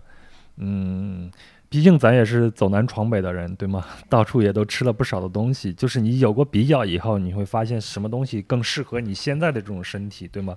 毕竟我现在也也不算是非常年轻了，今年马上就四十五岁了，那我也开始在考虑我接下来的体能储备啊，以及身体能承受的这些东西。那你吃的清淡一些，对你的身体会很好。而且，嗯，现在我是越来越反对那种重油、重盐、重辣的那些东西了，甚至有的时候我看见它就会有生理性的这种反胃。所以，可能就是我的食物走在先，再加上，嗯，在这个地方待的时间太太长了，它已经变成我的一个舒适圈了。那我也会去考虑我接下来的人生下半场我应该去怎么度过，所以我就想再换一个城市这样子。嗯，而且我觉得，呃，你一开始到了北京，喜欢想吃卤煮，喜欢吃卤煮，是不是还是有一种就是新鲜感，促使你想要去多吃当地的这个所谓的特色性的美食？当你在这个城市生活了很久之后，这种新鲜感没有了，然后你也不觉得自己是当初刚来北京的那样的一个一个一个新鲜人了，小伙子了。对，所以这个食物就对你来讲也没有任何吸引力了。对对对对，当初来的时候确实生猛的小伙子，而且你那个时候是急于想和这个城市发生一种关系，对吗？就是你想融入到这个城市里边，那食物就是你融入它的第一步嘛。那我能吃卤煮，甚至有的人会去挑战豆汁儿。我豆汁儿挑战了一下，我实在是不行，就放弃了。我也不行，我也不行。那我接着杨说，杨说完我都不敢说了，因为虽然嗯。我我其实是有精神第二、第三故乡的，但是我没有去过那些地方。啊，完全是想象，有纯精神的。对，就是我觉得我的第二故乡可能不是在湖南，就是在江西吧，因为他们吃辣。啊，对，墨西哥是吗？印度是吗？然后我会觉得我的第三故乡可能在陕西。因为我我特别喜欢吃凉面和凉皮儿，嗯油泼辣子，对对对，我所以我感觉可能还是辣椒，因为我觉得他们的油泼辣子特别香。然后我现在特别想做的事情就是，呃，有机会可以就是。呃，有自由的时间以及通关自由了之后，就真的很想去，比如说湖南啊、江西啊，因为比如说他们的辣椒炒肉，可能每一家每一个地方炒出来的风格都会是不一样的。我想说，我太想吃了呀！然后包括呃凉皮儿和凉面也是，其实。在陕陕西那边，应该也是不同的地方会有它呃不同的口味和不同的这种做法。我想，哎，我可太太想去吃了。我就我就虽然没去过这两个地方，这这些地方吧，但是我认为我的精神第二、第三故乡在那里。所以是完全跟着食物走的，是吧？对对。嗯。但是你说到你你的那个什么精神第二故乡可能是湖南啊，我我在湖南上的大学，然后对那边的辣椒还是应该说是比较了解的。这个辣椒在湖南好像不同的地方它的这个吃的这个种类还是不太一样，有分那个什么剁辣椒，还有那种什么干辣椒啊什么的不一样。然后我觉得其实。因为我在湖南上大学嘛，所以某一段时间之内，湖南可能变成了我的第二故乡、第三故乡。我不在湖南的时候，我就会很想要去吃一顿湘菜，来缓解一下这部分的乡愁。但是其实你看，你发现了吗？就是很有意思，就是当这个地方可能它不是你就是真正意义上的家乡的时候，你可能会想到的是去吃一个这个菜系的一个什么东西。嗯，而不是说是一个具体的一个很小的这个东西。当然，这个也和这个就是是不是容易吃到、容易被满足，这个也有很大的关系。但是，我觉得就是和你真正的这个家乡菜，就是你在对待它的时候，这个概念上还是有一些区别的。是，我觉得我是不是因为我们还站的不够近？可能哦，这样的，就是你不够熟悉呃当地呃，所以你也讲不出更细的东西。但是你了解当地的食物，可能就是从你可以接触到的更多的嗯更更普遍、更呃被大家所熟知的东西。所以，所以我们只能从一个很粗略的层面去呃了解或者是猜想这个东西，而没有办法再往下走，就像真的是你的家乡一样。对，我觉得，我觉得是，我觉得这肯定是其中的一个原因。但其实，嗯，要说了解呢，有一些具体的东西其实也是了解的。比方说，我就会很喜欢吃那个常德牛肉粉，但是呢，这个东西呢，可能在普通的湘菜馆里面，你也很难能吃到很正宗的嘛。就是它这个常德牛肉粉里面分圆的，分扁的。呃，对，我就想问你，常德的粉是圆的还是扁的？我还会，我还会用常德话来问你这句呢。你是气圆的还是气扁的？我这句话得到我常德朋友的认证，说我这句话说的还挺标准的。其实我很，其实我是很喜欢吃那个圆粉，我比较喜欢吃那个圆粉。然后呢？嗯，对，就是湖南那个常德金氏的牛肉粉是是特别特别好吃的嘛，然后好像和长沙那边的那个那个米粉还是很不一样。然后还有呃，还有一些地方有这个什么酸萝卜、醋萝卜也特别好吃。嗯，所以我觉得就是某种程度上来讲，湖南算是我的第二故乡。然后后面我又到了英国呀，到了法国呀，就是偶尔很偶尔的时候会想去吃一顿 fish and chips，可能就是可能就是怀念我在英国上学的那段生活，会想要去吃一个这个。但其实英国也 对英国也真的没有什么很好吃的东西嘛，就是偶尔会想要去吃一个这个。然后就像之前我在节目里也提到了，就是可能偶尔会想去吃一个越南菜，其实反而不是说法餐，而是越南菜，可能就是这种反而是对于巴黎的一种乡愁，就是我觉得还很有意思。嗯，哎，我突然想问个问题啊，但是为了节约时间，咱们只回答这个答案，但是不用阐述它，好吧？呃，那咱们就想象一下，我们抛出抛却这个亚洲这个范围，或者东亚这个范围，其他的哪个地方我们可以选择作为我们的第二位的故乡呢？我刚才已经回答了，这个英国跟法国都是抛却东亚。歪歪呢？我可能已经无数次 Q 到这个地方了，我可能应该要去墨西哥吧？啊，就是因为辣椒，是不是？对。嗯。羊呢？我可能会选秘鲁吧。还没有去过，完全不了解。但是我这个比较作弊，嗯，比较作弊，就是因为它的菜和东亚菜嘛，有那么一点点相像。好，这个这个我随便问一下啊，咱们往下呗。好。我们往下聊啊，其实刚才我们嗯说到的，就是咱们三个人好像就是对于食物跟家乡的这个关系，就是说他们之间有关系，但是关系并不是这么的重要。我有的时候就会在想，食物算不算是一个最小单位的乡愁载体？但它可能不算是最小单位，就即便不是最小单位，但可能也是很小很小的一个载体，就是说。我们可以通过吃家乡的食物来缓解乡愁，但就是也仅仅是缓解，不可能完全不可能因为这个来改变我们就是在外漂泊的这么一个生活方式。嗯，对。其实，如果我们聊一下这个乡愁的话，简单说，乡愁现在对我来说只有对父母的思念了，其他的基本上都不太多了，包括食物来说。因为食物这个东西你太好解决了，但是和家人的这个距离，包括感情的这个东西，可能 还挺挺难解决的。随便说一句啊，婉婉呢？我甚至都不知道我现在有没有，就是大家传统意义上的乡愁。乡愁，因为我总感觉我说到乡愁的时候，我就是真的愁，就是跟。家乡的这种，我可能还处于一个我不知道怎么处理跟家乡的一个关系。嗯，呃，你说我想念呢？我觉得我没有很想念，但是好像现在铺天盖地的宣传都是你应该要想念，你应该要建立这个连接，你不应该忘记自己的故乡。甚至有的时候我都会怀疑我自己，我是不是一个冷血动物？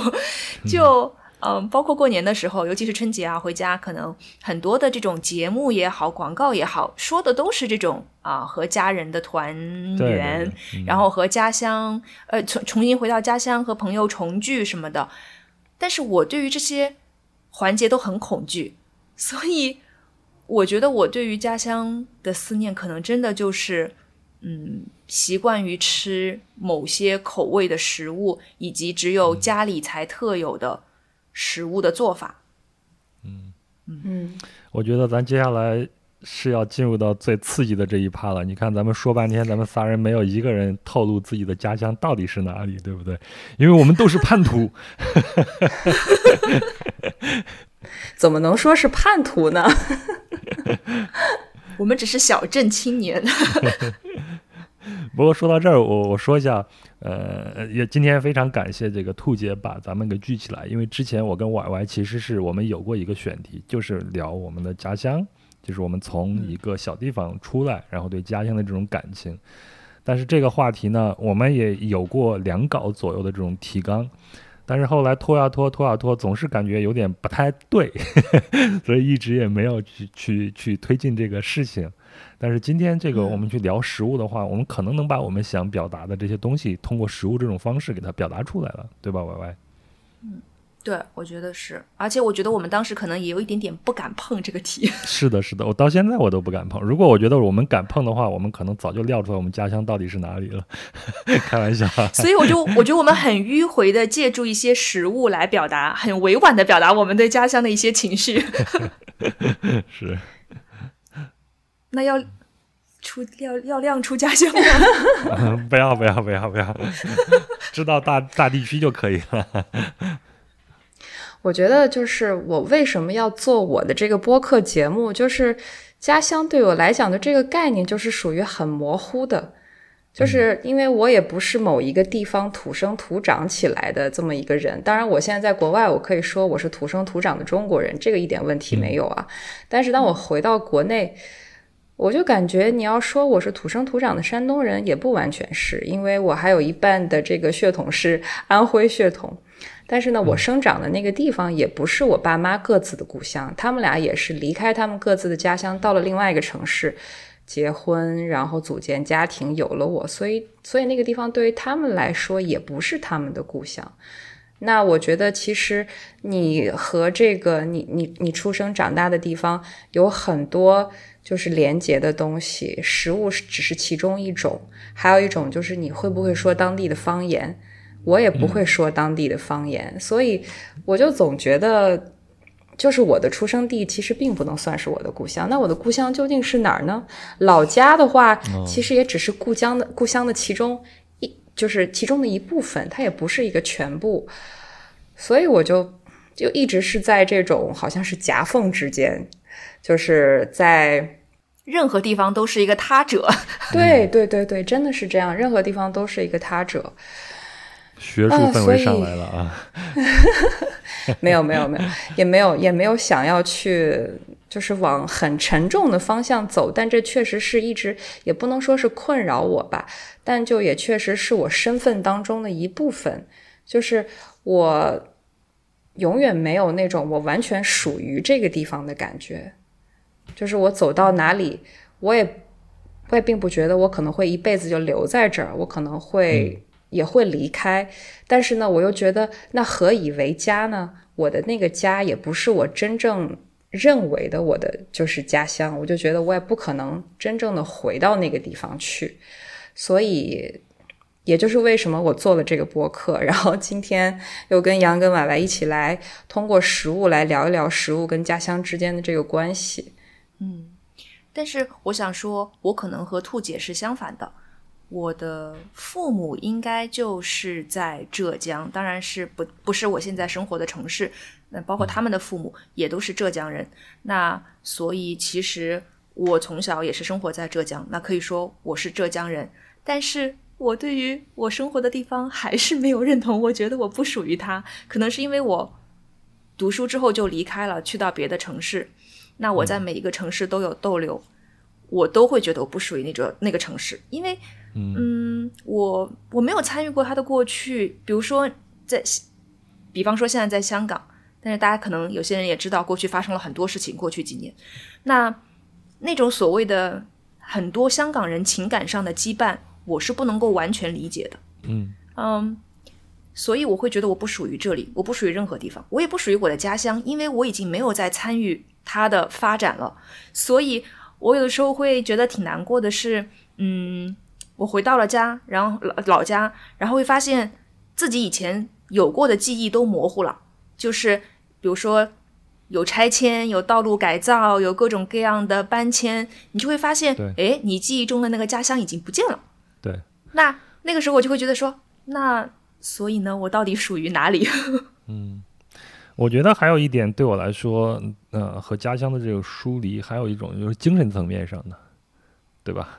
可能确实是，怎么讲呢？就像是，嗯，一对朋友，可能就是你你你你以后的各自的发展不一样，你去了另外一个地方，他在另外一个地方，但是你们俩人再凑起来的时候就聊不到一块儿了。简单来说就是这样子。嗯，同意。所以你精神层面上你开始慢慢的疏远的话，那你离这个地方就越来越远，越来越远了。就是我再说的再稍微的直白一点，或前呃，我我再说一下，我再说的直白一点啊，就是说，比如说我们现在回去和家乡的一些朋友坐在一起去聊天，你会发现我们聊的完全不是一样的东西，对吗？他们很多都是在这种体制内有一个工作，然后现在他们可能聊的就是自己的仕途，聊的是今年的房子要装修了等等，或者聊聊聊他们的工作呀这些，我我已经完全听不懂了，他们口里边说那些名词我都已经听不懂了。我们在城市里边可能，特别是我们每个人做的工作不一样，那我们可能考虑的是我们自己工作这些，可能有很多文化性质、文化方面的这种。很多的这种想法，那这些东西你回去你也是没有办法跟他们去交流的，所以就慢慢的就越来越疏离起来了。嗯，对。杨说的这一点我很深有同感啊，就是每次我回去的时候，见到原来的中学、小学同学。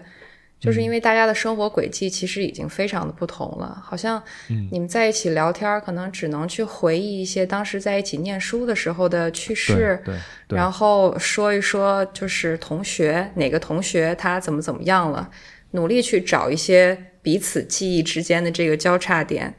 但是呢，就是在聊完了之后，就是你们还是要回到各自的生活当中去，但是那个现在的生活其实已经相差的很远了。不是说有什么贵贱之分，但是就是这个生活的这个内容确实是非常的不一样，嗯，所以就觉得，其实我当时在这个提纲里面是给你们两个写下的问题是哪个瞬间你们觉得你们可能永远没有办法回去了，嗯，但如果是我把这个问题问向我自己的话，我觉得其实对于我来讲好像没有一个所谓的瞬间，我感觉好，我好像。从小到大，就是在我成长的过程当中，其实我是一直计划着我想要离开这里的。嗯，就是，我也是。对，我们我们这种小镇青年，是不是？就是，我就感觉我是想要一一直想要说去一个所谓更大的世界去看一看，我不想一辈子待在这里，所以好像也是一个自己预谋好的、计划好的这么一件事情吧。嗯，所以走到现在，对家乡没有什么愧疚感，因为这就是我们自己选的这个道路。怪不得别人是吧？嗯，对，怪不得别人，就是自己选的。有再多的泪你也得自己流，自己吞下去。哎，其实那个问题特别的好，我就想说，你为什么会提到对家乡的愧疚感呢？也不是说每个人都要。就是一定要回家乡建设家乡，在家乡留下来世世代代的这样的生活。对，但你为什么会提到对家乡有愧疚感呢？肯定是因为杨有，这他花了很长的时间去和解。对，仅只是我有而已。哦，因为我们都被社会的一些传统给规训过，对吗？就像刚才婉婉说的，回到家以后看见电视上铺天广铺天盖地的广告，都是要阖家团圆啊什么的。那你回到家乡报效家乡，或者说你热爱家乡，这不就是我们传统文化的一部分吗？人不能忘本吗？金窝银窝不如自家的狗窝吗？对吧？当你做出了不一样的选择的时候，我还是挣扎了很长的一段时间的。所以，其实我就想说，我感觉这个家乡是一种。构建就是我觉得这种联系是构建出来的，就是，嗯，是我们不断的被教育，所以我们才会觉得说，哎，我对于我我要找到，好像家乡是根一样，就是我想要找到我的根，对，或者是我想找到我是从哪里来的，我是我为什么会是我现在这个样子？但是我有时候会就会觉得，是不是我们可以不要把它看得那么的重，就是不要把它，嗯，很执着的去去赋予，强行的赋予它。过分沉重，或者是过分重大的意义。嗯，但是我非常同意你这一点。但是我也觉得啊，嗯，就我个人来说，我我不排除某一天我重新爱上我的家乡，甚至不排除说我回去生活的这种可能性都有。这这真的不好说。对，对，我觉得你婉婉刚才说到的这一点也很有意思啊，就是。其实我在我这个节目的开篇的时候，当然有一句话，就是在这个充满流动的时代，谁还不是一个异乡人呢？就是我觉得。好像你也很难说，就仅把自己出生长大的地方就当成自己的这个家乡，因为我感觉每一代人有每一代人不同的这个家乡跟故土的这个观念，跟要面临的这个现状。可能我们父母辈他们是，他们也是有存在迁徙的，他们也不是说就是在出生的那个地方长大，然后这一辈子都没有离开过那个地方。然后可能对于我们这一辈人来讲，就是我们因为学业工作会离开家，然后到大一点的城市，甚至说是换一个国家去生活，就也变成了异乡人。我觉得其实。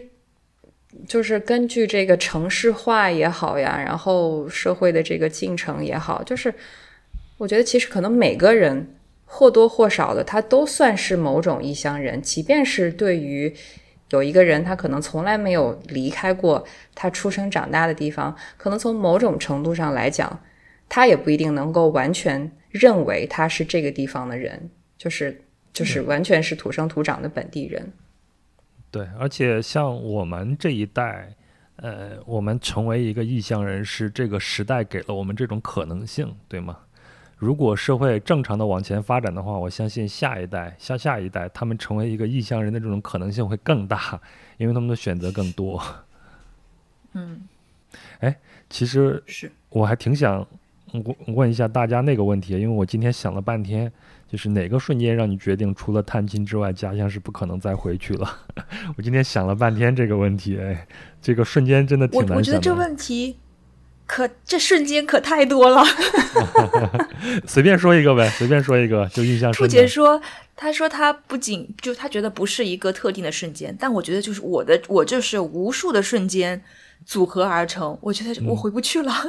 比如说，嗯，家里聚会，嗯。男性亲戚发表厌女言论的时候，而如果说这个亲戚不是这个人就是我爸的时候，对吧？还有比如说我妈这次回去，我妈就会跟我说，在他们医院这种退休职工的群里面，嗯，呃，就是传播说为什么新冠在今年没有了呢？是因为什么太阳黑子异动什么什么什么？就是一群医师，就是退休的医护工作者。他们还是很就是觉得这个东西是可以相信的，然后包括我去商场上厕所的时候，我就习惯性的会在，比如说有一排如果都满了，我会在门口等着。那很多人可能我们那里就是他可能就冲进去，随便找一个门就站着。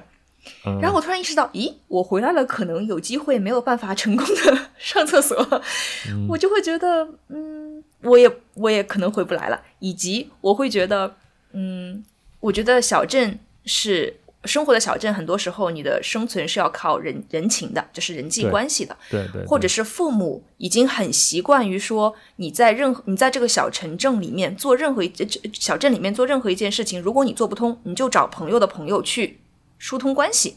嗯。呃，而我很习惯于说，我们要按一个规矩或者流程，或者是对那样做事情的时候，我会发现我们。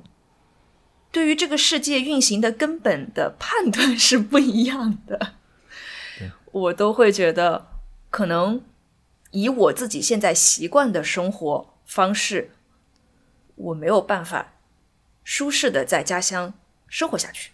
我明白，但是父母会觉得我生活的地方他们没有办法生存，嗯，他就会说啊，你们。城市要这么大，你要坐这么久的地铁，你呃什么吃中午吃饭又不能够好好吃，可能上班时间这么长，然后做什么事情你去医院都要排很长的队，你去哪里都要排队，你也不能通过一个关系就说哎我不用排队，我今天去了就看病，就是他没有办法以他习惯的生活规则在我的城市里生活。嗯嗯，明白。我觉得就是我们长期生活在一个比较。秩序化的一个社会之后，就很难再去回到家乡那边，可能是有一点失序，是需要靠很多人情关系来维系的这么样的一个社会结构。就是我们会丧失那种掌控感，就像你刚才说的，你父母也不愿意到你的城市生活，就是因为这个秩序和他们所适应的这个秩序也是相反的，他们也会丧失那种对生活的掌控感。嗯嗯，哎，那兔姐，你你你有什么瞬间吗？或者有一组瞬间说出来，让我们也高兴高兴。哎呀，我真的是想说哪个具体的瞬间？你刚才说到回到家乡可能是怎么怎么样哈？我可我我突然间想起来，去年夏天我回去的时候，当时就是带着我女儿，在我爸妈他们那个小区的那个广场上面玩儿，然后呢，就是来了一些其他的这个可能也是孩子的爷爷奶奶或者是姥姥姥爷之类的其他小朋友的这种长辈带着孩子过来，然后我们就一块玩儿，就是完我完全不认识他们啊，然后他们。就是跟我随便聊了几天，就就是随便 聊了几句之后，突然间就会来一句：“哎，你为什么不生老二呢？你为什么不生个二胎呢？”就是我就会觉得，哇，我我跟你完全都不认识，然后我们只是寒暄了几句，你上来就会问我为什么不要生二胎？因为 这个对于我来讲是一个非常个人的问题，是不是？我也不认识你，我为什么对我为什么要跟你讨论这个呢？但后面我发现。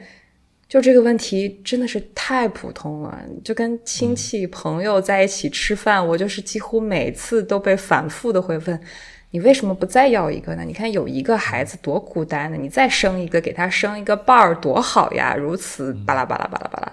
那我就想说，其实疫情这几年都是我跟我老公，我们两个人就独自带这个孩子，然后还要兼顾各自的这个工作、学业什么的。就已经是非常辛苦的，就是感觉你们随口提了一个你们也不需要负责任的一个建议，但是去，但是对于我来讲，这是关乎到我人生的一个重大的决策，我就觉得，确实我在遇到这样的瞬间的时候，确实是会会有一些不舒服的。嗯，哎，我可以感同身受。你是回去有人给你催婚对吧？没有人问你们。没有人问你们开多少钱就不错了。嗯，也会问呢，就比如会说，哎，我们村上的谁谁谁拿多少钱？你是拿多少钱呢？就是就是这样吗？哎，你说到这个，我想到我有一次，就是那很多很多年前，我在国内坐火车，然后在排队等着进那个检票口的时候，然后后面有一个人就突然间就开始跟我聊天，问我是在哪儿工作的，然后你一个月开多少钱？我当时我都惊了，我心想说：“大叔，我根本也不认识你，你怎么上来就问我一个月开多少钱？” 我当时真的很想怼他，但是出于礼貌，我也没有怼。后面我就装作没有听到，然后我就戴上耳机开始听歌，我就不想跟这个人讲话。哎，我说说我这就这个问题让我想了很久。我可能跟大家一样，都是有一组的瞬间。但是最近的一次，也就是今年过年，其实在我的那一期节目，就是从老家回家那一期已经聊过了。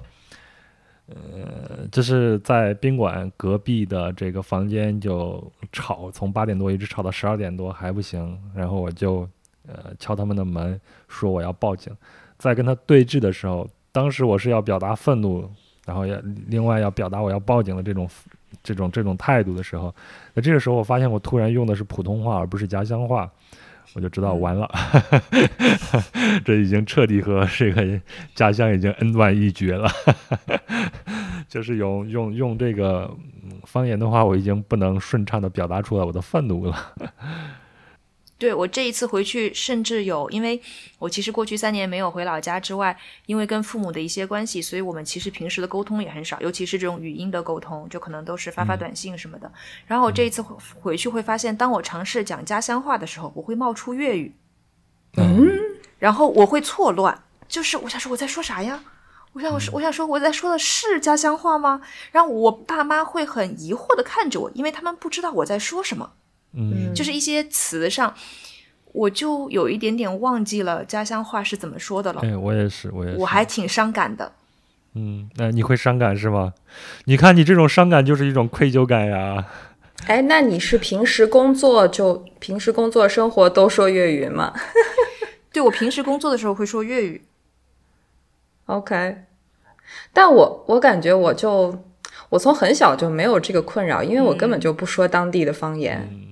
而且我们那个地方就也很奇特嘛，就像我一开始讲的，就是我们那边是一个大型的能源企业，所以它就有点像一个独立的生态系统一样。这个生态系统里面，医院、学校、工作单位一应俱全，就其实有一点独立于本地居民之外的感觉。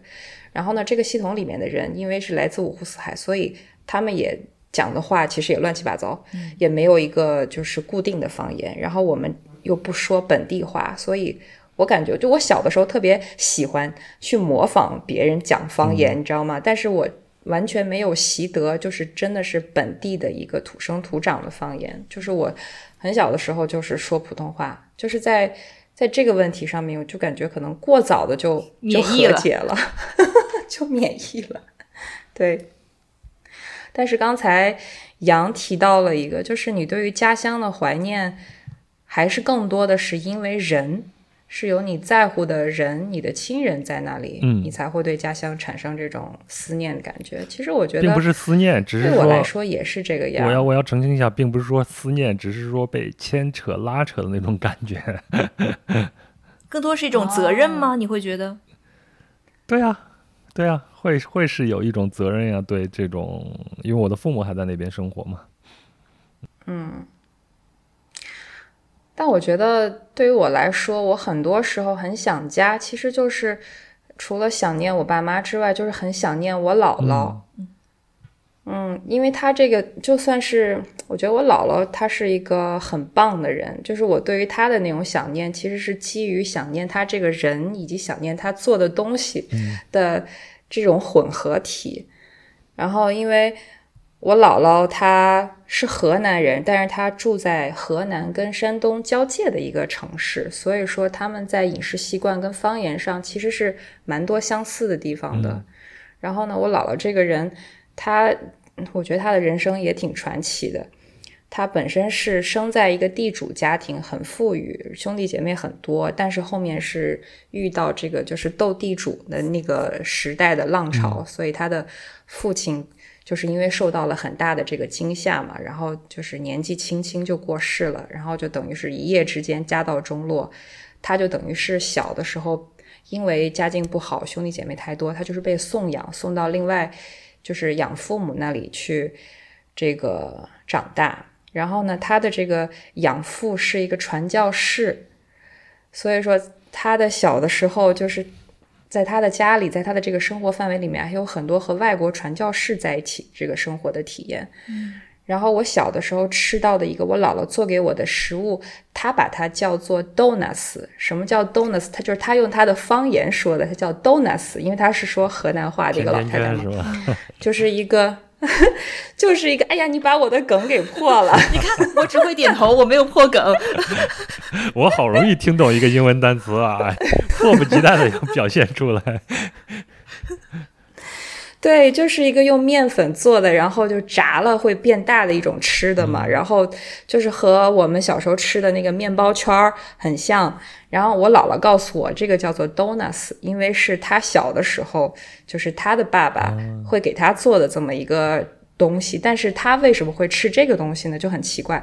到后面我大了之后学了英语，知道有一种食物叫做 donuts，就是甜甜圈嘛。嗯我才知道这个东西其实就是甜甜圈。那他为什么会一个从来没有，他七十岁以前从来没有出过国的这么一个老太太，为什么会知道一个国外的食物？其实就是和他小的时候生活的这个环境体验是有很大关系的。所以我就想到这些，我就会觉得很神奇，就是。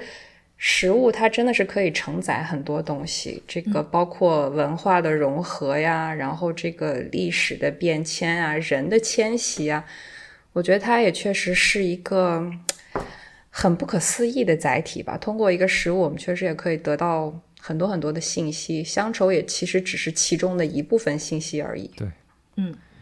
我也有一个类似的体验，就是之前做节目的时候，和一个重庆的朋友聊他们的家乡食物，然后他就聊到他们那边重庆当地的一种酱油，我现在记不得那个酱油的牌子了。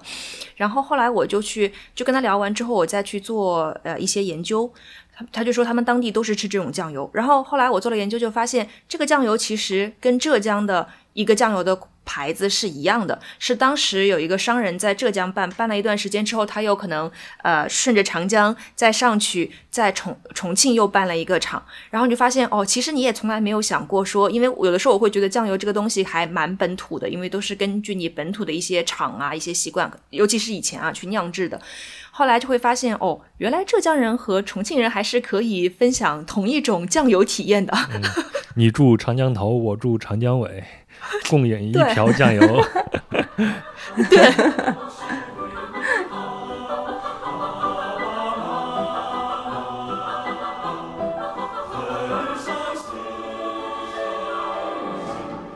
好，那我觉得我们可以进入到今天的最后一个问题。其实我觉得我们刚才说了很多，也等于说回答了我们这个问题，就是因为食物。和某个地方建立起来的感情是脆弱的吗？我先说，因为你我先怕我，因为我的回答很很短。嗯、我我不会觉得它是脆弱的，但是我觉得它是流动的，就是它一定是会变化，会随着我们的状态呀、心态呀，还有经历呀，一定会有变化，一时一地会有不同的选择。但我觉得它有可能是一种什么风水轮流转，就像杨洋之前也说到，可能家乡之后他又选择回家乡生活。那我觉得我们因为食物和这个地方建立起来的联系，可能一段时间我们好像跟他疏离了，但你也不知道，可能在下一个瞬间他又回来了。我是这种感觉。嗯嗯嗯，这是一种角度。从我的这边的角度来说，我认为它是脆弱的，特别是在现在，呃，就是我能在北京、在纽约都能吃到很正宗的这种烩面啊。呃，如果把这个烩面做成一个代表的话，那么家乡对我来说，它就只是一个符号了。嗯所以就是说，意思是说，在任何可以吃到呃你觉得正宗的当地的这个这个烩面的这个地方，你就会觉得你的你很安定，你不会再想去寻求说我一定要回到老家去吃那个东西。是啊，因为完全没有必要啊。嗯嗯，而且我觉得就是现在这些方便食品做的越来越好，是，就是你甚至说是在家里面，你就可以复刻家乡某个东西的味道的时候，可能因为食物去追求这个乡愁，也确实变得不这么难了。对对对对，确实这样。就像我前头说，我很喜欢吃那个牛肉汤、羊肉汤，现在真的有真空包装了，你直接买回来就稍微的加工一下，因为它里边有些料不行，比如像馍不行啊，还有那个葱的那个味道不行，你把它扔掉，你换新的大葱放进去，它味道一下子就起来了，完全没有必要再 再再再回去啊。我觉得对我来说，我的答案其实也是，我觉得是脆弱的。嗯如果仅仅是因为食物而跟某个地方建立起来的感情，其实也是脆弱的。就是可能感情的纽带对于我来讲，最重要的因素还是人。对，嗯嗯，就是我不会说仅仅是因为喜欢当地的食物，会对这个地方产生特别多的好感。如果说当地的人不是不是很友好，不是怎么样，我不会仅仅说是因为东西好吃，我就总是想去。我是觉得可能对我来讲，人的这个因素还是最关键的。但食物的话，可以算是一个加分项。嗯而且我觉得我们今天其实刚才聊到了第二个部分嘛，就是也算是回答了一个问题，就是说，如果当这个家乡食物的吸引力消失的话，是不是也是意味着我们与家乡感情的切断？我觉得好像对于我们三个人来讲，食物对于家乡而言并不是这么重要的一个因对素。对对，我觉得它未必也是完全的切断，对我来说，它可能就是削弱了，所以家乡只变成精神上的一个符号了。以后我跟别人说起来，你你的出生地是哪儿，你的家乡是哪儿，我会跟人家说一下。嗯，嗯然后我会觉得好像切断听起来是一个很重的词，就好像如果你跟我讲切断，就说哎呀，是不是就血肉模糊了呀？是不是就回不去了呀？就失去了根啦？就是感觉这种情绪非常强烈的词。但我有时候觉得，就说嗯，也不是吧，只是说或或者我换了另一种符号和家乡相处，或者符号的的形式，或者是其他的形式和这个家乡保持某一种联系，只不过食物不再是。嗯，最重重要的或者是其中一项。嗯好，我们今天聊得非常开心。虽然说我们结尾的部分好像有一点点变得沉重啊，那怎么办？杨给大家唱个个歌，唱个歌把气氛再拉回来。有视频版吗？有视频版，我跳个舞也行。可以，你先唱唱一段。豫剧。刘大哥讲话理太偏。哎，我我今年倒是学会唱那个《蜜雪冰城》，你知道《蜜雪冰城》是我们河南的企业吗？对吗？应该是怎么怎么唱来着？你爱我，你你爱我呀，我爱你。蜜雪冰城蜜雪甜蜜冰城蜜。甜蜜，呼应你，就是因为蜜雪冰城不是广告铺天盖地嘛，然后很多小朋友都很喜欢吃，大家都非常想吃。然后我其实一直没有吃到过蜜雪冰城。这次回到在浙江的十八线县城，我发现县城上开了三个蜜雪冰城，我就非常快乐的去吃了一个。所以我喝就是今年 春节我喝上了人生第一杯蜜雪冰城，感觉自己是人生赢家。喝了一个四块钱的什么绿茶茉莉，我都不知道现在还有四块钱的饮料可以喝。恭喜你吃到了我们河南的。食物 代表性食物，现在 我可喜欢河南的食物了，比如说火腿肠、方便面，都是我喜欢的食物。我跟河南也是某一种连结。好，希望成为你第三个精神故乡。啊，我你们说到蜜雪冰城，我感觉我就真的是完全 get 不到了。但我知道这个牌子，但是你唱的这个歌，我还是真的不知道。嗯，我也是今年刚学会啊。嗯，不过谢谢杨啊，真的是张口就来。我说表演一段豫剧，接着就刘大哥讲话，只会这一句，多了就不会了。很开心，其实 我小的时候真的是会唱这个戏的，但我现在有点忘了。其实很开心，咱们最后完全没有沉重下来。我们跟家乡的关系不就是这样子的吗？嗯，对，好像也没有必要沉重啊。其实我们也确实是就是在。讲述我们现在对于这个问题的思考跟感受吧。对，嗯，总之呢，今天聊得非常非常的开心。那么也欢迎大家去订阅歪歪的人是铁饭是钢，还有羊的壮游者。谢谢兔姐。好的，谢谢谢谢来串台。嗯，谢谢谢谢。我们以后有机会再聊。好，谢谢，拜拜。拜拜。好，拜拜拜。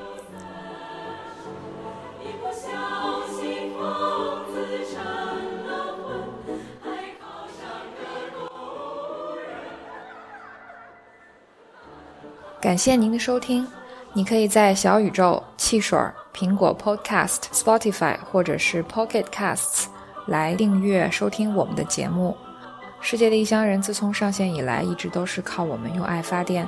如果你喜欢这个节目的话，欢迎你到世界的异乡人爱发电页面来给我们发电支持，或者是到公众号不解不开门每期节目推送的页面来给我们赞赏。鼓励我们制作出更多期节目，也可以添加小助手微信 s u n d a e 二七，进入世界的异乡人听友群，解锁更多听友专属活动和节目相关信息。